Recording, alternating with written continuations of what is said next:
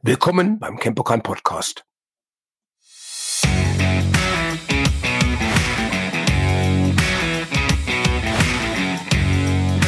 Hallo und herzlich willkommen im Campokan Podcast heute Folge 17.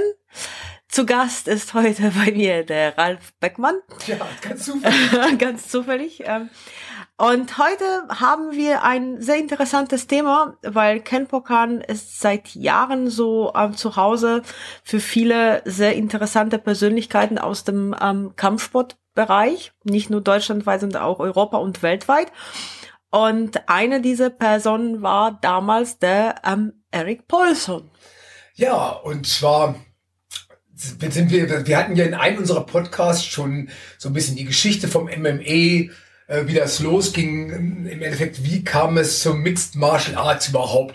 Und äh, was mir dabei aufgefallen ist, wir haben über Thai-Box mittlerweile gesprochen, über Wing Chun, über äh, Jeet Kune Do und jetzt auch über das Mixed Martial Arts. Und eigentlich die Personen, die dahinter standen, diese Personalities, wie zum Beispiel Sensei Eric Paulson, darüber haben wir eigentlich noch viel zu wenig geredet. Und ich muss ganz ehrlich sagen, dass gerade Sensei Eric Paulson ganz, ganz stark an, an, an der Prägung des Kempokans im sportlichen Sinne oder im kampfsportlichen Sinne Schuld hat, der uns geformt hatte. Und deshalb äh, dachte ich mir heute, wir reden mal ein bisschen mehr über Eric und über, über, über seinen Werdegang und über das, wie wir uns kennengelernt haben, wie er nach Hannover kam, auch Seminare gegeben hat und vieles, vieles andere davon mehr. Ja, dann lass uns starten. Und äh, wie habt ihr überhaupt Eric Paulson kennengelernt? Das war interessant, weil als wir die ersten Male drüben waren in, in den USA, in Amerika, um zu trainieren, war eigentlich unser Hauptziel neben Sifo Paul Wunak, und der Nosanto natürlich selber war auch ein Originalschüler von Bruce Lee, der hieß Larry Hartzell. Mhm. Äh, viele werden ihn vielleicht noch kennen. Larry war im Endeffekt sozusagen der Bodenkampf- und Nahkampfexperte des Jeet Kune Dos. Larry war übrigens auch eine Zeit lang mal äh, Leibwächter von Mr. T. Oh. Ganz interessant. Man glaubt eigentlich überhaupt nicht, dass Braucht Mr. Mr. T einen Leibwächter? Mr. T einen Leibwächter braucht, wenn man ihn bei Rocky 3 gesehen hat. Ja. Aber Larry Hartzell war das. Und wir waren dann so, wir waren drüben und wollten eine Privatstunde bei äh, Larry Harzel buchen, bei Sifo Larry Harzel. Und wie immer, die großen Lehrer bringen dann häufig äh, jemanden mit, äh, der sozusagen, wir, wir nennen es mal Dummy, aber das war natürlich viel mehr als ein Dummy. Das war sein damaliger Schüler und Protégé. Und der Mann hieß Eric Paulson. Nur damals war Eric, glaube ich, gerade Anfang 20. Wow hatte äh, lang, lange blonde Haare, war ein, ja, ein absoluter Californian Dreamboy Adonis und äh, Eric war damals einfach der, der Gehilfe von Larry. Und ich äh, erinnere mich sehr, sehr gut, Larry Hartel fing uns an, alle möglichen Bodenpositionen und Griffvariationen und Wurfvariationen äh, eingingen aus dem Jeet Kune zu erklären. Und wir durften das dann immer sozusagen an, an, an Eric testen. Mhm. Und das war super, super spannend. Eric kam uns schon damals, war, war schon damals uns super sympathisch. Was es natürlich noch sympathischer war, damals waren die Personal-Stunden, die man in Amerika nahm, noch relativ geschenkt. Die meisten haben uns ungefähr 100 Dollar pro Stunde abgenommen. Okay. Ähm, ich hatte mich jetzt vor kurzem hatte ich ein kurzes Gespräch mit Buzz Rotten gehabt und nach seinem letzten Film, den er gedreht hat, weil wir wollten Buzz Rotten immer gerne nach äh, Hannover auch mal zum Lehrgang einladen, sagte er, dass er mittlerweile spätestens nach den äh, Kinoerfolgen ähm, zum Beispiel aus Schwergewicht ungefähr 1000 Dollar die Stunde bekommen wow. für eine Personal-Stunde. Dachte mir, das ist mal ein ganz guter Wert. Ähm, aber damals war es noch einfach. Wir hatten also diese eine Stunde bei Larry Hartzell gebucht. Aus dieser einen Stunde wurden dann ungefähr 90 Trainingsminuten und danach wollte Larry mit uns was trinken gehen. Wow. also sind wir, ich glaube damals, ich glaube Frank Ebert war noch dabei und Ingo Domasch und ich glaube auch Olli Nickel. Und dann sind wir zusammen mit äh, Larry Harzel, sie von Larry Harzel und mit Eric Paulson zusammen an den Strand gefahren äh, im Süden von Los Angeles und ich glaube, wir haben mindestens 150 Dollar in Bier versoffen und Larry hat die Rechnung bezahlt. Wow, okay. Das war, das war ziemlich unglaublich. Auf jeden Fall waren wir stramm wie die Ochsen und hatten eine super, super Trainingszeit gehabt und das war unser erstes Treffen mit Eric Paulson. Okay, und ähm, dann, also ich will jetzt nicht überspringen die Zeit, aber wann habt ihr dann äh, Erik wieder getroffen? Also oder habt ihr dann irgendwann äh, nur bei ihm die Stunden gebucht oder wie? wie genau, es war im Endeffekt dann so, dass äh, wir von dem Training mit Eric so begeistert waren, dass wir dann das nächste Jahr, als wir wieder nach Los mhm. Angeles geflogen sind, direkt bei Eric und ich bin in der Meinung, dann hatten wir nicht eine, sondern glaube ich hatten gleich, gleich irgendwie so eine Zehnerkarte gebucht okay. bei ihm. Wo hat er unterrichtet? Bei sich das zu Hause? Das war total interessant, weil letztendlich erinnere ich mich immer super gerne dran, weil Eric hatte eigentlich in der Innocento Akademie unterrichtet mhm. und ich glaube, es gab damals noch äh, einen Club, der hieß, glaube ich, äh, Boxing Gym oder Boxing Works. Da hatte er auch, das war aber für uns relativ schwer hinzukommen. Und Eric hatte damals noch keine eigene Schule. Eigentlich hatte er noch kein eigenes System gehabt sondern er äh, war ja in dem Shoot Wrestling oder Shooto, was wie es damals ja noch hieß, MMA war ja noch gar nicht geboren, der Name MMA mhm. äh, existierte noch gar nicht. Und dann haben wir uns tatsächlich in einem Park getroffen okay. oder auf, auf, auf so, so, eine Art Football Field und haben dann draußen auf dem Rasen trainiert mit, mit ihm stundenlang und das teilweise halt auch in seiner damaligen Garage. Da lagen halt einfach ein paar Matten drin. Oder wenn das Wetter halt echt so, äh, super gut war und nicht zu heiß und nicht, äh, dann sind wir halt in den Park gefahren und haben uns auf der Wiese rumgeprügelt. Das war eine total schöne Zeit. Das war im Endeffekt, wer so ein bisschen die Geschichte vom Jeet Kune Do mhm. Das war ja alles Backyard-Training, also okay. Hinterhof-Training. Und wir hatten ja auch schon erzählt, als wir angefangen hatten mit Sifu Paul Wunak im Progressive Fighting System, haben wir bei Paul halt hinten im Garten ähm, eigentlich in der Auffahrt trainiert. Und mit Eric Paulson haben wir dann sozusagen entweder irgendwo in Parks trainiert oder bei ihm in der Garage, wo er ein paar äh, Quadratmeter Mattenfläche liegen hatte. Weißt du noch, welches Jahr das war? Also Oh, das muss in den Jahren, ich sage mal 92, 93, 94 gewesen sein, als okay. wir da äh, jedes Jahr drüber gefahren sind und haben dann diese Privatstunden Personal Training bei Eric Paulson genommen. Natürlich sind wir auch so gut wie es ging in der Inosanto Akademie zum mhm. Shuto-Training gegangen. Der Haupt-Shuto-Trainer damals war Yuri Nakamura. Mhm.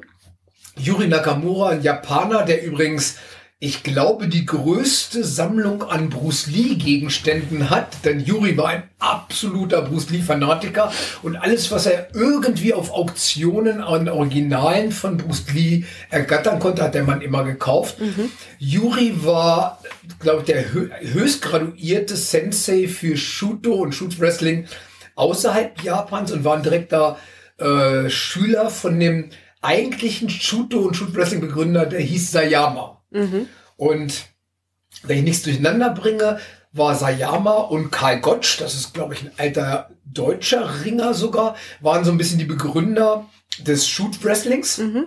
Yuri Nakamura äh, der viele, viele Jahre und ich glaube immer noch äh, in, Instructor bei Guru Den Inosanto ist, war sozusagen der Hauptinstructor neben Larry Harzel mhm. von Eric Paulson. Und so war es so, dass Eric Paulson Shooter unterrichtet hat in der Inosanto Akademie und Yuri Nakamura. Und wir sind zu jedem Training mit wachsender Begeisterung hingegangen. Und irgendwann ist dann Kenpokan entstanden standen und dann wolltet ihr, glaube ich, Erik einladen. Oder genau. gibt es da noch zwischen? Äh, äh, Campocan gab es der Zeit schon. Mhm. Das Campocan ist ja 1991 gegründet stimmt, ja. worden. Und wer jetzt mal ganz genau auf die Jahreszahl achtet, wir haben 21, das heißt, wir feiern stimmt. dieses Jahr 30 Jahre Campocan. Campocan. Wobei ich glaube, kein Tag älter geworden zu sein in diesen drei letzten 30 Jahren. Kein. nein, nein, nein, nein, ich bin noch genauso jung.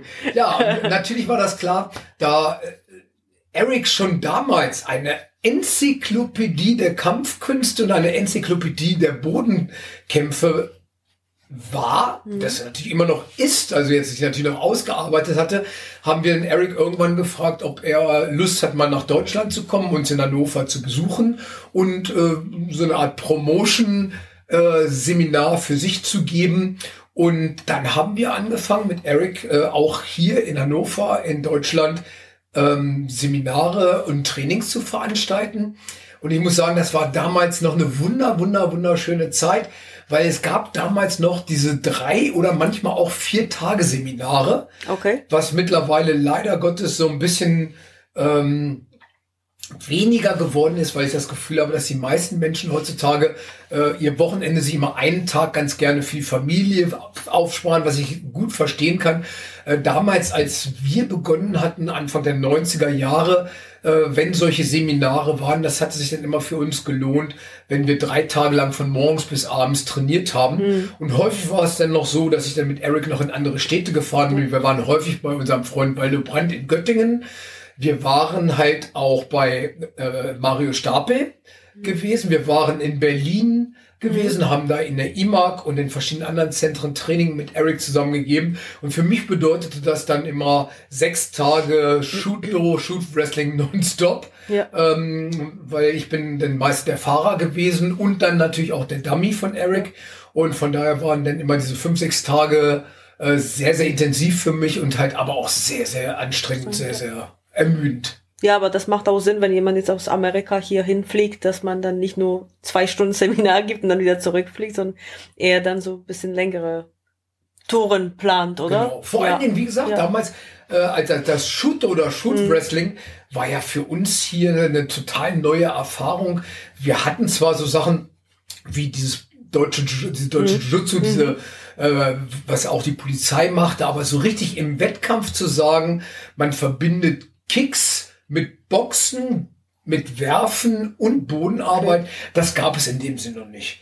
Und Eric war halt, denke ich mir, war wirklich einer der absoluten Pioniere in diesem Bereich. Und ähm, dadurch, dass Eric ja selber, äh, Eric kommt ja eigentlich aus Minneapolis, war dort ein Schüler halt auch von äh, Sifu Rick Fay aus der Minnesota Kali Group, schöne Grüße, und ist dann nach Los Angeles gekommen, um in der Santo Akademie und bei Larry Harzel das alles zu vertiefen.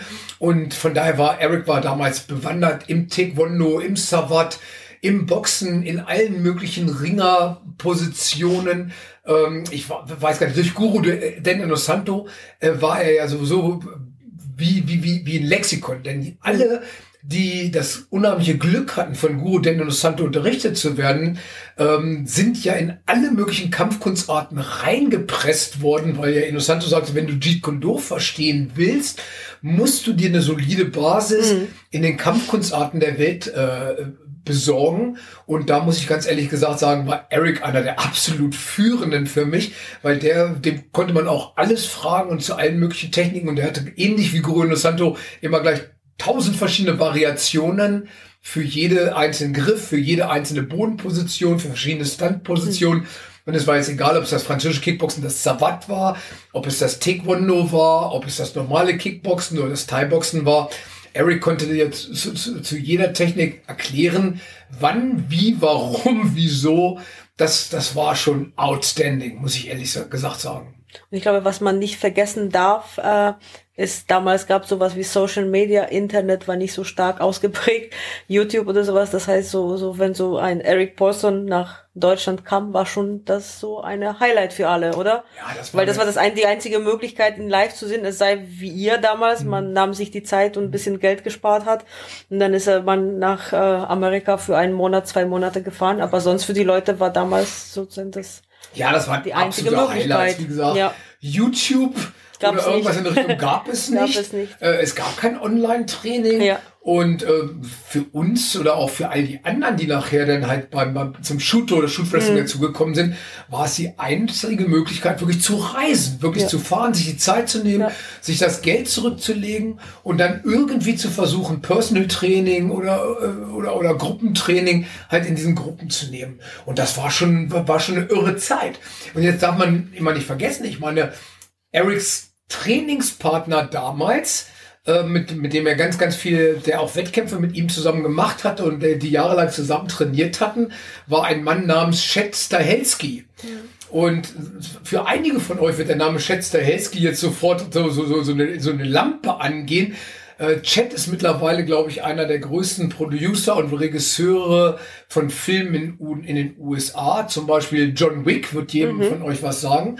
Die John Wick-Reihe ist Chet. Chet Stahelski ist derjenige, der die John Wicks gemacht hat. Aber Chet hatte nicht angefangen damit, als Regisseur zu arbeiten, sondern als Stuntman. Mhm. Und die Geschichte da war eigentlich zuerst sehr traurig und danach sehr erfolgreich, weil, soweit ich weiß, hatte Eric Chet beim Training schwer verletzt und ähm, die Ärzte hatten Chet empfohlen, sozusagen aus der Shooto, aus dem Shoot Wrestling ähm, aufzuhören, weil äh, seine Gelenke da doch sehr, sehr drunter gelitten hatten.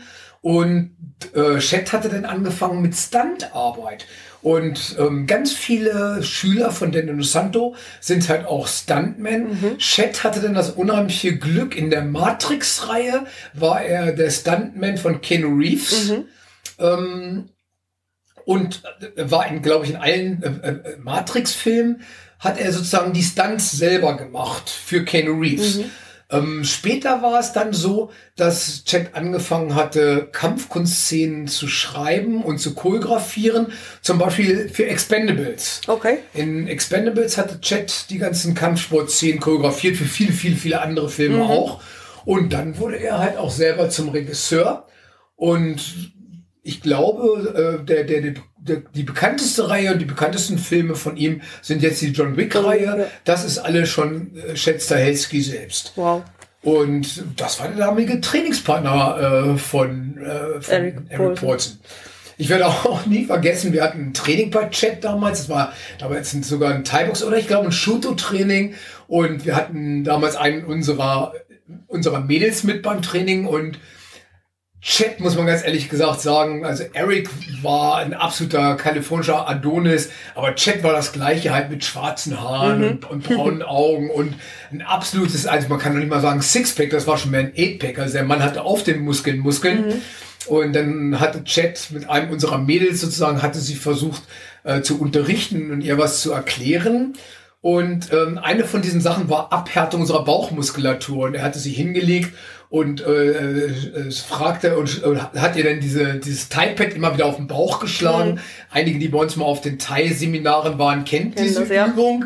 Und irgendwann guckte Chat ganz erschrocken unser Mitglied Astrid. Schöne, schöne Grüße an Astrid, die ist übrigens immer noch bei uns, jetzt allerdings mehr beim Pilates und beim Yoga. Ähm, und sagte so zu ihr, oh, oh, oh, are you pregnant? Mhm.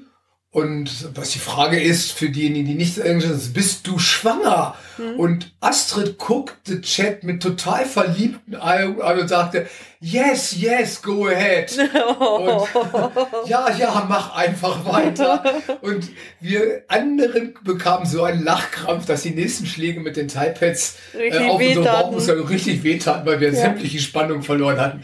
Also diese Anekdote werde ich nie in meinem Leben vergessen, weil das war so mit das Witzigste, was wir damals im Schuto-Unterricht äh, mit Chet Stahelski ja, hatte. ähm, hatten. Also das war, war, war eine total coole Zeit. Und ja, dann ging es irgendwann los, dass Eric jedes Jahr uns halt besucht hatte.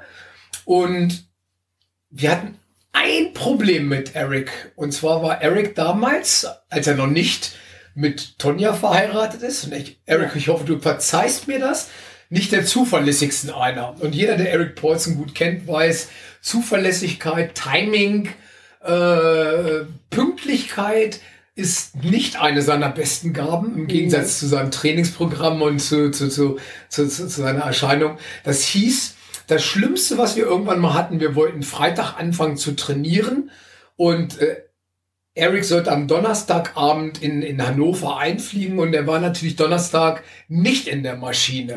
Mhm. also damals gab es ja noch kein Internet und, und, und, man konnte auch nicht mal schnell eine WhatsApp rüberschicken oder irgendwie über was auch immer für einen Dienst mal eben rüber. Also versuchten wir irgendwie Los Angeles anzurufen und, äh, und, und, und, und Eric zu bekommen. Auf jeden Fall kam dann dabei raus, dass Eric den Flieger verpasst hatte ah, ja. und einfach einen Tag später kam. Das Ganze war dann so, Freitag kamen dann die ganzen Leute zum Lehrgang. Und ich werde das nie vergessen, Freitag äh, sollte denn Eric abends um neun am, am, am Flughafen ankommen, also statt des Donnerstag abends um neun. Und dann hatten wir gesagt, okay, der Lehrgang sollte eigentlich um 17 Uhr beginnen, Freitag. Und wir hatten uns dann gesagt, wir machen einfach so, alle von unseren Trainern, die also jetzt mit Bodenkampf schon zu tun hatten, übernehmen den ersten Tag mhm. und ähm, machen einfach jeder eine Stunde von uns gibt Training. Und die Halle war voll. Wir hatten irgendwie 40 Teilnehmer. Das war für uns damals eine, eine, eine, tolle Anzahl. Viel mehr kriegten wir ja auch gar nicht unter. Und dann, weiß ich nicht, Olli Nickel hatte eine Stunde unterrichtet. Ich habe eine Stunde unterrichtet. Ich glaube, Ingo Domasch hatte damals eine Stunde unterrichtet. Und die Leute waren eigentlich ganz, ganz gut drauf. Aber natürlich warteten alle Na, auf klar. Eric.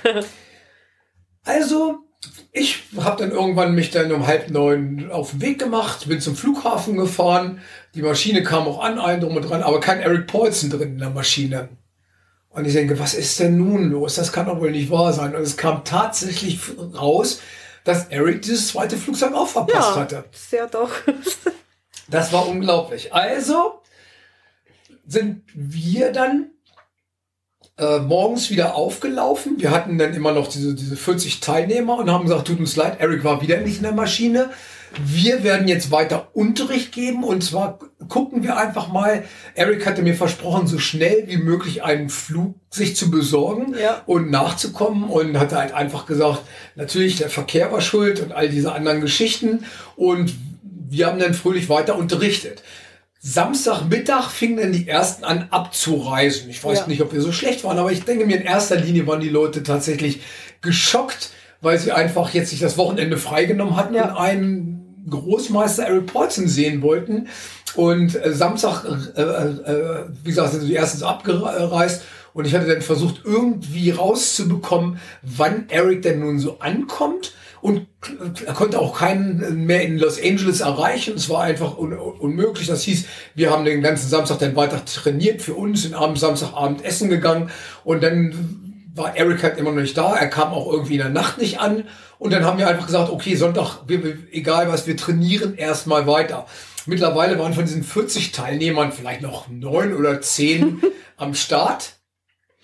Und wir haben dann trotzdem die Trainingseinheiten morgens gegeben und ich werde das nie vergessen. Irgendwann gegen Mittag ging die Tür auf und Eric Paulson trat ein und ja. mit seiner Trainingstasche im Arm alles gut gelaunt kam er rein und so und war ganz schockiert, dass so wenige Teilnehmer nur auf seinem Lehrgang ja, sind. Komisch. Das war, das war so ein Tür, aber ich glaube, das war, Eric hat es also häufiger mal geschafft, einen Flieger zu verpassen, zu spät zu kommen. Aber das muss ich echt sagen, das war, das war damals das Großartigste schlechthin. Er sollte am Freitag anfangen und am Sonntagmittag hat er es dann geschafft, ja. irgendwie im Campokan aufzulaufen. Ich glaube, ich kenne noch Geschichte, wo er auch ICE e verpasst hat. Ja, alles. Ja, alles, alles, verpasst hat, was alles, zu verpassen alles war. Verpasst, was zu verpassen war. Und ich glaube, alle, äh, die Eric Paulson besser kennen, in der Zeit vor Tonja, Tonja ist seine Frau, ähm, und Managerin. Und der Organisator, so der Organisator. Und Organisator. Davor war Eric ein Chaot. Aber ja. der liebenswerteste Chaot, den ich je getroffen habe. Und ich muss ganz ehrlich gesagt sagen, es hat sich trotzdem jede Stunde mit ihm gelohnt, mhm. weil so viel Input, so viel Wissen, ähm, so viel Liebe zum Detail hatte ich bis dahin von keinem Trainer in, in, in, in dem, äh, also in dem Segment Kampfsport mhm. äh, gesehen und erlebt. Eric war mittlerweile auch das zweite Mal Weltmeister im Shoot Wrestling geworden mhm. in Japan. Wow. Und da musste man nun wirklich wieder dazu sagen, vor Eric waren alle Shuto und Shoot Wrestling äh, Titel in japanischer Hand. Mhm. Es hatte nie ein Nicht-Japaner geschafft, in Japan sich einen Titel zu holen. Eric hatte das dann geschafft in den 90er Jahren, wurde dann auch zu so einer, wie sagt man, zu einer Titelverteidigung eingeladen und auch diese Titelverteidigung mhm. hat er bestanden und war damit zweifacher Shuto-Weltmeister. Und die Japaner waren natürlich total stinkend sauer, konnte man sich vorstellen. Gab ja immer so ein, ja, zwischen Amerika und Japan gab es ja immer so eine mhm. gewisse Rivalität und dass jetzt ein, ein, ein, ein blonder Kalifornier äh, in Japan ne? den Titel abgreift, das, das war undenkbar. Ich denke, mittlerweile gab es dann auch den Begriff MMA. Ich, ich weiß gar nicht mehr genau, wann der Begriff MMA und wann die UFC genau oder das Ultimate Fighting Challenge genau losging. Ähm, da, da würde jetzt mein Freund Heinrich mich bestimmt sofort, ich weiß halt noch mit Hoyce Gracie, Ken Shamrock, diese ersten Lachen, Tank Abbott. Sonst kann man immer nach. Ja, das, sowas könnte man auch mal googeln, wenn das losging. Und in dieser Zeit hat Eric dann auch irgendwann sein eigenes System begründet. Das nannte sich CSW oder CSW, was steht für Combat Submission Wrestling. Und das ist jetzt mittlerweile, denke ich mir mal, eins der effektivsten, am schnellsten wachsenden und besten MMA-Systeme weltweit. Ähm, Eric hat sich dann irgendwann vom, vom, vom aktiven Kampf zurückgezogen und wurde Trainer. Wobei ich noch sagen muss, ich hätte nun Eric kennengelernt mit so einer langen blonden Matte. Wer übrigens Eric mal im Film sehen will, er spielt zum Beispiel Stimmt. in Bloodspots 3. Bloodspots 3 spielt er einen russischen Sambo-Kämpfer. Ja. Auch da hat er noch diese lange, diese, diese lange äh, Matte. Die ist dann gegangen als irgendjemand im, im, im, das war im Oktagon sogar schon, sich in seine Haare reingekrallt hatte, die Haare festgehalten hatte und ihn, glaube ich, mehrfach wow. mit dem Gesicht auf sein Knie gezogen hat. Oh, ja, Eric ja. hat davon eine herrliche Narbe zurückbehalten. Äh, damals war sowas übrigens noch erlaubt. Mittlerweile wäre das ja. Katastrophe. Also damals waren noch Stomp-Kicks zum Kopf erlaubt. Damals waren noch Haarziehereien damals, also in, in den Beginn des Mixed Martial Arts äh, muss man ganz ehrlich gesagt sagen, das war ein nagelneues System und man wusste einfach noch nicht genau, mhm. wo sind die Grenzen. Wer sich an die UFC zuerst erinnert, da gab es dann auch kein Time Limit. Das heißt, ich, ich, ich kann euch immer noch mal empfehlen, wer es nicht gesehen hat, es gab damals mal einen Kampf zwischen Hoyce Gracie, Brazilian Jiu-Jitsu gegen Ken Shamrock, der eigentlich mehr aus dem Ringen kam. Und da dauerte die Runde, glaube ich, über 30 Minuten, wovon die beiden ungefähr 25 Minuten in der Guard verbracht wow. hatten heutzutage äh, undenkbar. Es wurden dann natürlich viele Regeln, auch Stormkicks zum Kopf oder zum Körper. Haare greifen. Äh, Haare greifen, solche Geschichten. Äh, am Anfang war es ja auch noch Bärnackel, das hieß, man hat noch gar keine Handschuhe getragen bei okay. der ganzen Geschichte. Da gab es so einen Typen wie Tank Abbott, der hat halt zugeschlagen wie Obelix. Äh, aber das war, war, war ein total äh, spannender Beginn der ganzen Geschichte. Mhm. Und wie gesagt, Eric hat dann aufgrund seiner langen Haare ähm, hat er dann irgendwann tatsächlich mal sein Jochbein äh, dran geben müssen, weil er aus diesem Griffen der Haare sich nicht befreien konnte. Danach hat Herrick sich übrigens sehr, sehr schnell die Haare kurz geschnitten, okay. was auch ganz interessant war. Einen anderen Kampf von Eric werde ich nie vergessen. Da wollte Eric sich einen Armhebel, einen Straight Arm, also einen gestreckten Armhebel bei seinem Gegner holen und der Gegner von ihm hatte dann versucht, währenddessen den Arm so gut wie möglich zu sichern, aber immer wieder Eric von oben mit der, mit der Hammerfaust ins Gesicht zu schlagen. Mhm. Woraufhin Eric geblutet hat wie ein Weltmeister und aber diesen, diesen Armhebel nicht gehen lassen wollte. Und letztendlich äh, musste der andere auch den Arm gehen lassen und Eric hat das durch einen Straight Arm oder durch einen gestreckten Armhebel hat er halt gewonnen, diesen Kampf. Und ich habe Eric dann mal gefragt, ich sage, wie hast du diese Schmerzen ertragen? Weil der andere mir ständig mhm. Hammerfäuste von oben ins Gesicht gedroschen hat und ich sah nur, wie dieser Boden um ihn rum rot wurde und immer mehr und Eric guckte mich so an, grinste und sagte, ich habe die ganze Zeit an meinen neuen BMW gedacht, den ich wow. mir von, den, von der Siegesprämie kaufen werde. Man muss Prioritäten setzen. ja, so, so, so, so, kann man denken. Also Eric ist schon, man muss sagen, man, man, wer ihn nicht erlebt hat im Training oder als Mensch, sollte das auf jeden Fall nachholen, mhm. weil es lohnt sich von, von seinem gesamten Wissen, diesem Erfahrungsschatz und von seiner Personalität einfach Eric mal erlebt zu haben. Für uns war es natürlich immer toll, denn wenn Eric hier bei uns in Hannover war, dann natürlich auch immer privat bei uns geschlafen. Äh, Hotel kam dann halt immer über, überhaupt nicht in Frage, sondern wir waren dann halt immer wie eine Familie und haben dann die Tage halt auch zusammen verbracht. Und von daher hatten wir immer eine, eine sehr tolle Zeit. Das stimmt. Und ähm, Eric hat auch, war das die erste so offizielle Fight Night vom Ken Pokan? War das seine Idee oder sein Turnier? Das oder, war sein Turnier, oder, ja. Ja, genau. Hatte, hatte auch so eine. Du hast hier ein paar Fotos rausgesucht, genau, kann man leider nicht sehen. Ich habe stattfinden, wir haben noch ein paar Fotos davon. Anfang der 90er, ich kann es noch nicht mal genau sagen, ähm, gab es noch das Niedersachsenstadion. gucke so, gerade, ob da ein Datum genau, drauf guck, ist. Guck, ob auf, auf, den Bildern drauf ist. Ja. Wer sich noch erinnert, bevor es TUI Arena oder wie die Dinger jetzt im Moment alle heißen, hießen die damals noch Volksparkstadion in Hamburg und Hannover. Das ganze Ding hieß Niedersachsenstadion. 98, April 98. Ja, 98, das muss schon vorher gewesen sein. Ja, egal. Auf Vielleicht jeden Fall gab es da noch dieses Niedersachsenstadion und dieses Niedersachsenstadion hatte eine Sporthalle direkt da dran am Stadion, die hieß, glaube ich, sogar Niedersachsenhalle. Mhm. Und die hatten wir gebucht für ein Seminar und einen Lehrgang von Eric. Und bei diesem Seminar haben wir sozusagen unsere erste offizielle, da war es offiziell, wir haben unsere erste MME-Veranstaltung dabei gemacht. Und witzigerweise, also wer noch Kämpfer da war damals, war Frank Boschinski. Ganz, ganz liebe Grüße übrigens nach Berlin zu Frank.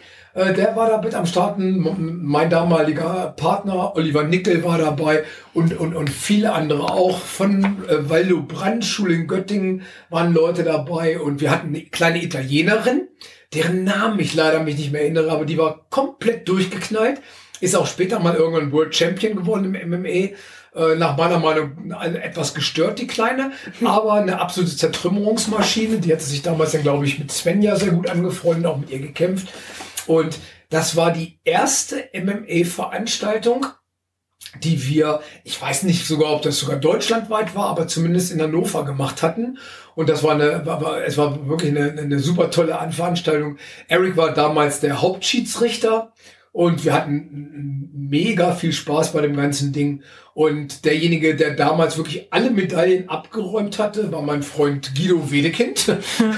Guido, der absolut durchgeknallte, der mal irgendwann der Meinung war, er müsste mit Eskrima anfangen und dann einfach nach England gefahren ist und dann mal ad hoc äh, britischer oder ich glaube sogar European Champion im Eskrima geworden ist beim Stockkampf. Äh, der äh, aber auch Kickbox-Champion und in Thailand gekämpft hatte. Und der kam dann natürlich auch ganz locker angefangen, hat es sich nicht nehmen lassen, in jeder Gewichtsklasse zu starten. Okay. Und er hat natürlich seine Gewichtsklasse gewonnen, aber hatte dann auch die nach oben geöffnete Gewichtsklasse gewonnen. Also wie gesagt, Hut ab Guido, werde ich nie vergessen.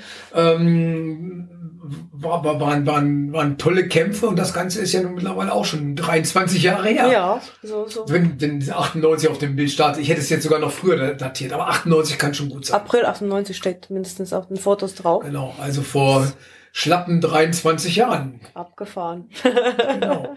Und ähm, das war dann lange bevor wir unsere erste Fight Gala selbst gemacht hatten. Mhm aber das war der Beginn sozusagen für uns mit MMA-Veranstaltungen. Mhm. Und ähm, das war, war, war, war wirklich ein, damals ein, ein ganz, ganz, ganz tolles Ding. Und ja, wie gesagt, manchmal möchte ich diese Zeit zurückbringen. Wir haben dann häufiger mal auch noch die, die Halle im Bundesleistungszentrum. Oder ich glaube, jetzt heißt es mittlerweile Sportleistungszentrum. Sportleistungszentrum, glaube ich, ja. Genau, da hatten wir, wir hatten mehrere Bekannte aus der Judo-Bundesliga. Mhm. Und die hatten uns dann ermöglicht, auf der großen Mattenfläche halt zu trainieren, sodass wir auch mal Ringerbewegungen wie Suplex und so mhm. weiter vernünftig trainieren konnten. Ja. Und da haben wir uns dann auch jedes Jahr getroffen und haben mit Eric dann drei Tage da, vier Tage da verbracht, trainiert und das war halt dann wirklich, wirklich ziemlicher Hammer. Ja. Eric selber hat dann irgendwann seine MMA-Karriere so ein bisschen an Nagel gehängt. Das lag halt auch an seinem eigenen System, diesem Combat Submission Wrestling. Und er wurde dann halt auch einer der ganz, ganz bekannten UFC-Trainer. Zum mhm. Beispiel hat Eric äh, war Trainer von Josh Barnett und, Brock Lesnar und von Brock Lesnar und von vielen anderen Größen in der UFC und hat mittlerweile dann äh, vom CSW, vom Combat Submission Wrestling, ein riesen World Head Center in Fullerton. Das ist eine mhm. Gemeinde in der, in der Nähe von Los Angeles, relativ nah am, an, an ist Disney World oder Disneyland in, in Los Angeles? Na egal. Diese Disney-Veranstaltung in Los Angeles. Und da ich weiß, dass da eine CrossFit-Box in der Da ist eine CrossFit-Box. Das, das, ist klar, dass du das weißt. Da ist eine CrossFit-Box. Nein, also da ist das World Center für Combat Submission Wrestling und da geht wirklich mittlerweile die Welt ein und aus. Mhm. Ähm, nimmt da Lehrgänge, gibt Lehrgänge. Äh, ich weiß, dass mein Freund ähm, Phil Norman da natürlich immer wieder hingefahren ist, weil Phil war ja großer britischer äh, MMA-Champion, aber seitdem er sein eigenes System, das Ghost hat, unterrichtet er das Ghost-System auch in, in, der, in der äh, äh, Akademie CSW. von Eric Paulson in Fullerton. Äh, auch ähm, viele Savat-Leute, Boxer, die, die Top-Ringer der Welt, alles, alles trifft sich da. Und ich werde es nie vergessen, irgendwann hatten wir da mal, wir waren da und haben Sparring gemacht. Da war noch ein Sam Lumpini mit dabei. Oh, stimmt. Das Genau, kann ich mich dran Sam- erinnern. Genau, wer Sam noch gut kennt, Sam hatten Manfred und ich kennengelernt, als wir in Portugal äh, JKD und Chinese Boxing unterrichtet hatten und Sam Lumpini war dort Krav Maga Instructor. Sam war aber auch, darum der Name Lumpini ist nicht sein richtiger Name, sondern er war auch Lumpini Champion im Thai-Boxen und war mehrfacher Savat-Weltmeister. Mhm. Und ich werde das nie vergessen, wir haben dann Sparring gemacht in der Eric Paulson Akademie, also im CSW Head Center und ähm, die Amis waren ziemlich ärgerlich, weil wir relativ gut mit uns unserer Haut. Ich glaube, da war sogar ähm, äh, Buchi war mit dabei. Ja, das war Buchi dabei, Ulf war dabei, Ulf Ulf, dabei. Und ich kann mich erinnern, nur ich saß da und ich habe Fotos gemacht. Ich glaube, ich habe ihnen die Fotos von der Session. Und ich weiß, dass nach und nach kamen die Amis und da waren wirklich auch, glaube ich, Olympiateilnehmer und Ja. so weiter mit blutiger Nase, eine nach dem anderen von der Matte und haben nur jetzt, Entschuldigung für den Ausdruck, so fucking Germans, fucking Germans gesagt. Und ich wusste nicht, was da los ist. Und ich glaube, ihr habt die einfach einen nach dem anderen einfach aus der Matte da rausgeprügelt. Ja, das war ziemlich fies. Weil ich hatte das wahnsinnige Pech gehabt Ja. und habe einen Privatschüler von äh, Josh Stimmt, Barnett das hast du auch noch gemacht. leider an ja. den Kopf getreten. Ganz locker natürlich nur. Aber ich hatte aus dem Savat äh, mein Fauteuil, also meinen Roundhouse-Kick, zu seinem Oberschenkel angetäuscht und habe den Kick dann, wie es im Savat üblich ist, nach oben gezogen und habe den ganz locker seinen Kopf touchiert.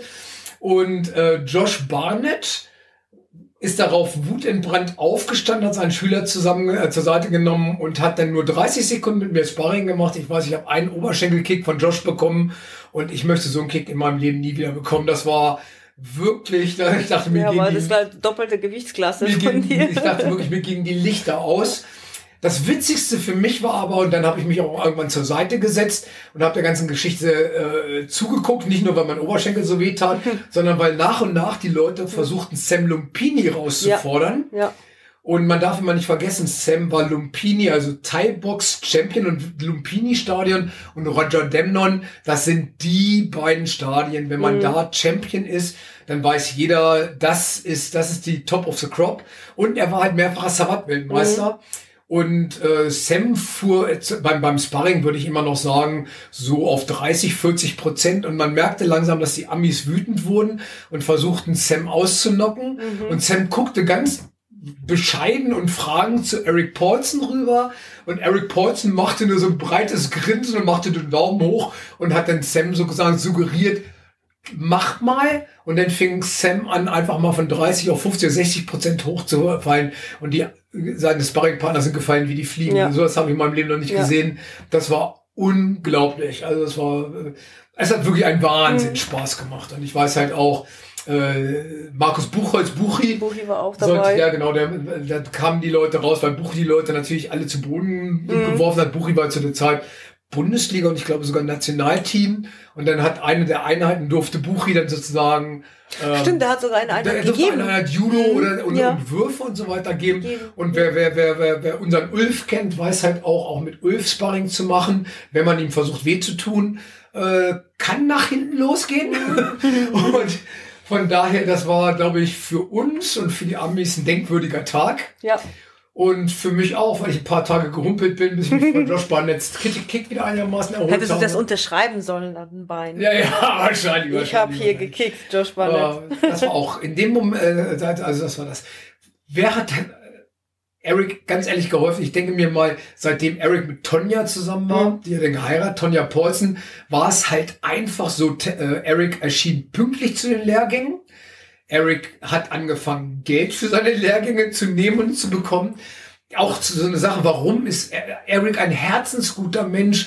Eine, absolut, weil bei, bei Eric war es halt einfach so, wenn man eine Privatstunde bei ihm gebucht hat, hat er einen überhäuft mit Geschenken. Der Eric hatte immer die schönsten T-Shirts, an die ich mich je Stimmt. erinnern konnte. Er hat immer diese For Warriors Only.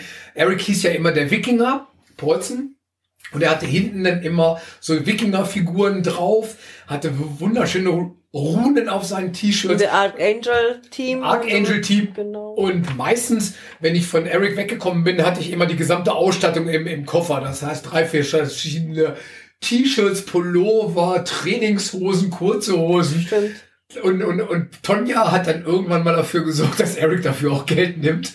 Sonst wäre wahrscheinlich Eric immer, immer, immer arm geblieben. Also von daher vielen Dank, Tonja, dass du uns Eric so viele Jahre erhalten hast. Und ähm, vielen Dank auch, dass du ihn dann halt immer, ich sage mal, pünktlich zu den Seminaren und Lehrgängen geschickt hast. Und mittlerweile weiß ja jeder, das CSW ist weltweit eine der absolut anerkannten MMA-Positionen. Mittlerweile hat Eric auch sein eigenes BJJ-Programm, Brazilian Jiu-Jitsu. Mhm. Und ähm, die Fullerton Academy, denke ich mir mal, wird weltweit angefahren und angeflogen von allen Kampfsportlern, ähm, MMA-Leuten, Wettkampf oder Wettkämpfern, die was auf sich halten, weil da steckt echt eine Menge, Menge, Menge Wissen drin. Das stimmt, das stimmt. Sieht man auch auf Facebook, Instagram. Sind mhm. sehr, sehr viele coole Videos. Es gibt auch ziemlich coole Geschichten von dir und Erik, wenn ihr manchmal unterwegs abends war. Ich kenne eine mit deine Visitenkarten wurden überall oh, ja. ausgestylt oh, zum Beispiel, ja. weil du, das, das ist auch sehr lustiger Typ sozusagen außerhalb des ähm, Rings und der war das war immer so. Das war allerdings vor Tonjas Zeiten. Vor Tonjas, ja, das stimmt. Und zwar war es natürlich früher so, wenn Eric mich besucht hat oder uns besucht hat hier in Hannover, damals hatten wir natürlich noch viel mehr Energie als heute. dann haben wir halt vier, fünf Stunden trainiert und danach ging es dann ab. Hier in Hannover gab es oder gibt es so eine, wenn sie irgendwann mal wieder öffnen dürfen, äh, gibt es so eine Szene-Diskothek, die heißt Sasa. Mhm und natürlich auch viele andere äh, Diskotheken. Und ich werde das nie vergessen. Eric hatte sich dann irgendwie, bevor wir ausgegangen sind, immer so, ein, so einen Haufen von meinen Visitenkarten geschnappt und hatte dann halt immer gesagt, er wird dann unterwegs ein paar Leute halt ins Campokan schicken und allen drum und dran. Und nun muss man sich das so vorstellen, Eric war ja damals ein absoluter kalifornischer Sunny Boy, hat übrigens auch bei Baywatch mitgespielt und äh, Stimmt, ist dann von Hesselhoff ja, verprügelt worden. Ja worüber wir viele, viele Jahre gelacht haben. Ja. ne, weil, weil, gut, wie, wie viele von drüben, wie gesagt, Chad hat es ja dann zum Multimillionär mhm. geschafft. Eric immerhin so zu, zu, zu mehreren Filmen. Baywatch ist äh, in, in der Serie halt auch mit dabei gewesen. Auf jeden Fall, wenn wir in verschiedenen Diskotheken in Hannover waren, war Eric natürlich immer umgeben von der holden Weiblichkeit. Mhm. Und Eric fing dann immer an, meine Visitenkarten allen in die Hand zu drücken und zu sagen, äh, wenn die Mädels ihn erreichen könnten, könnten sie es am besten über meine Adresse tun. Super. Was nicht so ganz einfach manchmal war. Aber es war, es war, es war schon eine total witzige Zeit. Eine andere witzige Geschichte war, wenn ich mit Eric unterwegs war in der Innenstadt, hatte ich ihm noch mal erzählt, oh, da ist eine andere Kampfsportschule, da ist eine andere Kampfsportschule. Und eine von diesen Kampfsportschulen, und nun muss man das ja so sehen, in den 90er Jahren, war das alles noch ein bisschen anders als heute. Da hieß es dann häufig, wenn man von einer anderen Kampfsportschule geht und man kommt in eine Kampfsportschule, war das häufig wie so eine Herausforderung. Okay. Also eher wie so eine Challenge. Mhm. Auf jeden Fall sind wir dann damals an einer anderen, sehr, sehr großen äh, Kampfsportschule in Hannover vorbeigegangen und ich sage, oh Eric, das, äh, die und die Schule, die machen das und das. Ich will auch den Namen jetzt nicht nennen von dieser Schule. Äh, und Eric sagt, oh, lass uns reingehen, lass uns reingehen. Und ja. ich sage, oh, das ist hier keine gute Idee, weil viele Schulen in der Zeit lebten halt in so einer Art, wie soll man sagen, Konkurrenz. Und wenn man dann halt als, als Schulleiter oder als Trainer von der Schule reingegangen ist, dann war das eigentlich mehr so wie eine Challenge nach Motto, wir wollen euch herausfordern. Herausforderung, ja. Und wir gingen nun in diese Schule rein und äh, an, wir kamen vorne in, in den Empfang an dem Tresen und an dem Tresen saßen so sechs, sieben oder acht wirklich relativ große und relativ finstere Gestalten. Und ich war schon damals durchs Campokan nicht ganz unbekannt in Hannover. Das heißt, die meisten guckten mich ja, an. Du hattest bestimmt auch ein Campokan-Shirt an. Natürlich hatte ich ein Shirt und, und, Eric hatte natürlich sein CSW-Shirt ja. an. Und äh, die Jungs guckten uns nur an und innerhalb von, ich weiß gar nicht genau, von, von, von Sekunden droppte die Raumtemperatur, würde ich mal sagen, von 25 Grad plus auf 20 Grad minus. Mhm. Die finstersten Gesichter, die man sich vorstellen konnte, drehten sich zu uns und alle brachten sich sozusagen in Rage. und, hey, und, und, und Eric strahlte alle an in seiner kalifornischen Art und Weise, hat sich jedem einzeln die Hand gegeben, vorgestellt, wer er ist, sich bedankt dafür, äh, über die Gastfreundschaft und dass er sich diese Schule angucken durfte und dass er so nett empfangen wird. Und ich dachte nur, ach du Scheiße, das hätte auch mal eben nach hinten losgehen können. Aber er hat das, wie so häufig, wenn wir irgendwo waren, so sympathisch, hervorragend mhm. gedeichselt. Mal davon abgesehen, dass es vielleicht auch in der Zeit war er gerade Weltmeister im Shuto. Ja. Und das wäre wahrscheinlich auch einigen gar nicht gut bekommen, sich mit ihm anzulegen. Aber letztendlich äh, haben wir auch diese Situation so gemeistert, dass wir nachher alle rumgelacht und gescherzt haben und, und rauskamen. Und das muss ich auch sagen, das ist auf Erics Art zu verdanken, äh, die wirklich gewinnbringend ist mhm. und, und, und eigentlich, er ist so ein Typ, man kann ihm einfach nicht böse sein. Das stimmt, das stimmt. Er ist ein liebevoller Mensch. Und ich kenne noch eine Geschichte, ich weiß nicht, ob wir sie hier erzählen dürfen ähm, so äh, deutsche Sauna und amerikanische Sauna. Das sind zwei verschiedene Sachen. ja, gut, wer, wer, von euch schon mal in Amerika war, weiß ja, in der Sauna bedeckt man sich. Für uns Deutsche natürlich unheimlich schwer. Das war für uns das erste Mal sehr, sehr schwer, als wir das erste Mal in Minneapolis waren und sind abends in die Sauna gegangen. Und äh, alle anderen hatten ja ihr Saunahandtuch sozusagen um die Hüfte, nur Ralf hatte seins um den Hals. und dann bin ich so in die Sauna rein und dann gab es ein Riesengeschrei und Entsetzen. Mir war das völlig unklar, was da gerade passiert war. Aber von daher hatten wir uns natürlich wieder mal bis auf die Knochen blamiert. Das war nicht das einzige Mal leider. Und für Eric war es hier in Deutschland natürlich genau umgedreht. Eric war es ja nun gar nicht gewohnt, äh, dass man irgendwo nackt rumlief. Aber Eric wollte halt auch gerne nach dem Training immer in die Sauna reingehen. Und das war, wenn man so, so jetzt überlegt, Shuto-Weltmeister, MMA-Champion, äh, Free-Fight-Champion mhm. und alle möglichen Sachen und hunderte von Kämpfen und dann kommt so, so, so ein Kracher äh, mit dir zusammen in die Sauna, kriegt einen puterroten Kopf, nicht nur wegen der Hitze und ist völlig verdaddert was da, was da so passiert und, und er denkt, nur alter Schwede, die laufen ja hier alle nackt rum. Ja. Das ist für so einen Amerikaner schon, schon, schon echt eine Sache.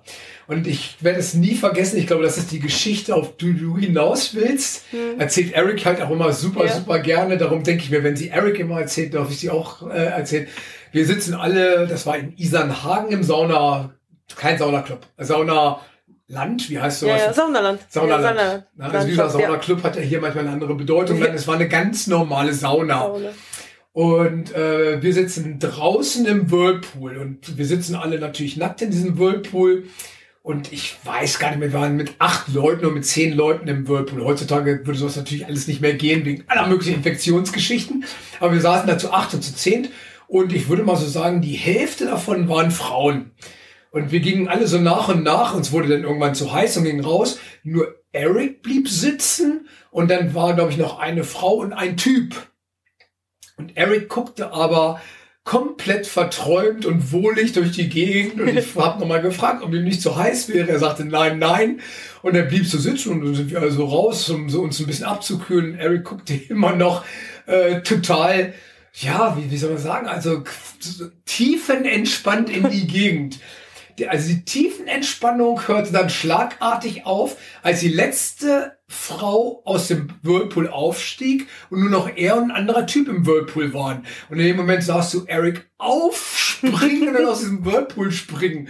Und ich sage, Eric, was ist denn los? Und das war dann, irgendwie war zwischenzeitlich, dass sich ein Fuß zwischen Erics Beinen befand und ihn oh ganz, ganz liebevoll massiert hatte. Ja, und bis die letzte Frau aufgestanden ist, ging Eric immer noch davon aus, natürlich, dass Oha. es eine Frau war, die ihn massierte.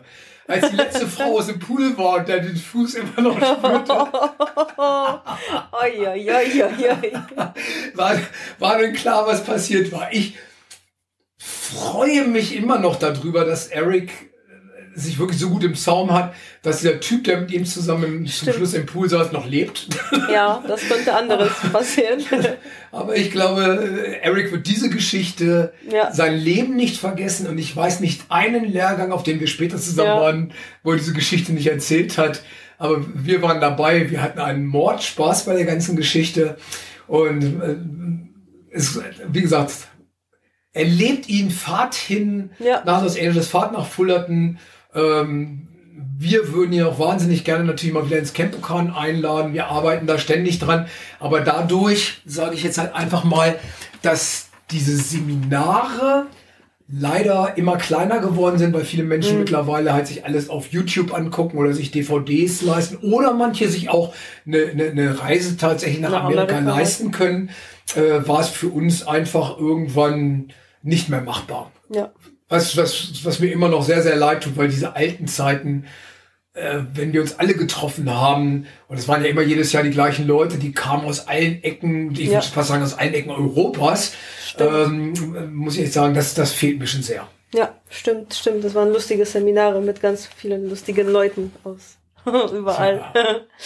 ja, aber ich glaube, Erik macht auch sehr viel online. Also man kann sich wirklich bei CSW oder CSV CSW. CSW, also CSW auf CSW, Englisch, ja. CSW auf Deutsch, genau. Combat Submission Combat Wrestling. Submission Wrestling. Ähm, da kann man sich, glaube ich, alles anschauen und auch alles ähm, irgendwie ähm, buchen, glaube ich, auch online, die, die Trainingseinheiten, mhm. wenn man sich nicht jetzt ähm, nach, also jetzt geht das sowieso nicht mhm. nach Amerika, aber später. Ja, aber mittlerweile ist ja. ist ja wie in Amerika auch, wir haben unheimlich viel ja. Online-Training, ja. Zoom-Trainings. Äh, Eric hat ganze Programme und ich werde das, wenn ich mal gesagt habe, Eric ist wie ein Lexikon. Ich werde das nie vergessen, dann war es manchmal so am Ende eines Seminares, dann hat Eric mich irgendwie nochmal als seinen Partner auf den Boden gelegt und hat dann angefangen, verschiedene Positionen durchzugehen. Egal, ob es jetzt Mount-Position, Crossbody, Sidehold, äh, Kesakatane, wie immer ihr das alles nennt, äh, dann äh, Guard-Position und er hat dann an mir, würde ich mal sagen, das waren gefühlte Stunden, aber wahrscheinlich waren sechs, sieben, acht Minuten Abschlussrede gehalten. Und während er diese Abschlussrede gehalten hat über allen möglichen mhm. Sachen, hat er bestimmt an die 150, 200 Hebel aus verschiedenen Positionen an mir nochmal vorgeführt, mhm. sozusagen als, als Repertoire des äh, Combat Submission Wrestlings. Und ich war jedes Mal wieder erstaunt, wie viele verschiedene Techniken Eric aneinander rein konnte und sich aber währenddessen referiert hat über auch andere Themen mhm. oder auch Fragen beantwortet hat und diese ganzen Techniken so sicher waren, dass ich gedacht habe, alter Schwede, das gibt es doch gar nicht. Also wirklich muss man sagen, ich habe niemanden, vielleicht außer Gokor vielleicht mhm. noch, äh, kennengelernt, der ein dermaßenes Repertoire ja. an, an Bodentechniken äh, in petto hat. Deswegen, ich finde das sehr interessant jetzt für alle, die zuhören, weil manchmal vergisst, dass man ähm, dass bei uns, also im Kelpokan über die Jahre sind wirklich so, das sind so Legenden, also das sind wirklich so, so Kor Koryphäe heißt das Wort, glaube ich, so Koryphäen in, in der Sportart oder auch mehreren Sport, Kampfsportarten. Und dadurch, dass die da immer da waren und eigentlich irgendwie so einmal pro Jahr war Eric Posselt immer da, ja. ist das vielleicht für viele so einfach nicht mehr so präsent, dass, dass es einfach so viele Leute wurden eigentlich umbringen, um da irgendwie mit Eric Paulson trainieren zu dürfen oder sowas. Das ist sehr, also das muss man sich einmal nochmal durch den Kopf gehen ja, lassen. Viele Jahre ne? hatten wir Goko ja. Ja, das stimmt, den, den, das stimmt. Trainer Legende, von Ronda Legende, Rousey ja. zu Gast. Äh, ganz zu ja. schweigen von Adrian Scheiß ja. ja. aus Thailand, äh, von Rick Fay aus Minneapolis, ähm, verschiedensten Salem. Salem Asli war Salem dabei, Asli, Sam Lumpini. Touren, Bill McGraw von Picky Treasure. Genau. Ähm, wir vermissen das natürlich alles ja. sehr, aber ja. mittlerweile ist es halt einfach immer, immer schwerer. Ja. Ich sage jetzt einfach mal 30, 40 Leute, was, was man schon Minimum haben muss, mhm. äh, damit irgendwie so ein Seminar überhaupt stattfinden kann. Ja, das stimmt. Aber vielleicht, wie gesagt, wir, wir öffnen jetzt gerade so zusammen mit mhm. Ralf so eine Serie, weil ähm, um einfach, um einfach den Leuten nochmal zu zeigen, was im Kenpokan, also welche Personen im Kenpokan schon unterrichtet haben und, und was sie eigentlich für Kampfsportwelt bedeuten. Und da werden noch mehr äh, Personen ja. vorgestellt. Eric war jetzt der Erste. Erste genau. Also und wir werden jetzt so nach und nach mal die, unsere anderen Trainer mhm. äh, Stück für Stück vorstellen. Ja. Und euch mal so, so, so berichten, wen es da draußen so alles gibt, welche ja. die ganz großen Koryphäen sind. Ähm, Koryphäe, ich weiß, es gibt ganz, ganz viele exquisite Kampfkünstler, die wahrscheinlich kein Mensch kennt und Kampfsportler. Mhm. Ähm, aber wir werden euch diejenigen vorstellen, die uns in den letzten 30 Jahren, also nochmal, wir haben 30-jährigen Geburtstag, äh, in den letzten 30 Jahren geprägt haben ja. und die uns auf den Weg gebracht haben, dahin, wo wir jetzt sind. Und jedem Einzelnen davon bin ich sehr, sehr, sehr dankbar, weil für mich war es halt immer die ganzen Jahre sehr, sehr wichtig, dass diese Menschen uns nicht nur im Kampfsport und Kampfkunst weiterbringen, sondern auch menschlich. Mhm. Also es war für mich halt immer eine ganz, ganz wichtige Sache, dass ich Vertrauen zu diesen Leuten habe und sie halt auch so achte, was sie von ihrer menschlichen Seite aus rüberbringen. Und da muss ich sagen, ist Eric ein ganz großes Vorbild, sollte er für alle möglichen Leute sein. Und ich kann euch, wie gesagt, ich wiederhole mich da, aber gerne nur empfehlen, Eric mal kennenzulernen. Ähm, Eric Paulson ist ein Gewinn für diese Menschheit. Mhm. Und ähm, es, es macht einfach Spaß, ihn erlebt zu haben. Nicht nur als Trainer, sondern auch wenn der das Glück als hat, Mensch. mal mit ihm als ja. Mensch mal zu reden oder mit ihm mal was trinken gegangen zu sein oder was auch immer. Das ist, ist ein echtes Erlebnis. Ja, auf jeden Fall. ja, in dem Sinne, Fall, ja. ich hoffe, wir haben euch die Person Eric Paulson das Combat Submission Wrestling, sein eigenes System, vielleicht die Beginne des Shoot Wrestlings und natürlich auch so seine, seine, seine Partner, wie damals Chad Stahelski, der, den ihr jetzt als Regisseur meistens äh, bewundern dürft. Ähm, aber auch seine, seine eigene Filmkarriere Bloodsports 3. Wie gesagt, mhm. schaut es euch an. Eric als Sambo-Kämpfer, als russischer, sehr witzig. Oder ich weiß nicht, in welcher Baywatch-Serie es war, aber. Da musst du mal schauen. Aber ich war letztens zufällig haben wir das gesehen, aber ich habe schlapp gelacht, weil ich dachte so, ey, den kenne ich doch. Ja. Das ist doch äh, Eric Paulson. Ja. In dem Sinne ja. wünschen wir euch sehr viel Spaß beim, beim Hören dieses Podcasts. Das ist jetzt ja nun Podcast Nummer 17 gewesen. Ja, das ist Podcast Nummer 17, genau. Alle anderen 16 könnt ihr natürlich, falls ihr sie verpasst haben sollte, was ich mir nicht vorstellen kann, könnt ihr sie natürlich auch im Nachhinein immer noch hören. Bestimmt eine, äh, Menge interessante Sachen dabei. Wer uns kennenlernen möchte, ihr findet uns in Hannover in der Jato Straße. Wir sind halt auch partiell geöffnet, da wir Individualsport anbieten dürfen. Ansonsten haben wir unseren eigenen YouTube-Channel, mhm. geben halt auch Online-Training und Zoom-Training. Und ja, bleibt in Kontakt, besucht uns. Wenn ihr Fragen habt, schreibt uns gerne an. Wir versuchen das alles zu beantworten.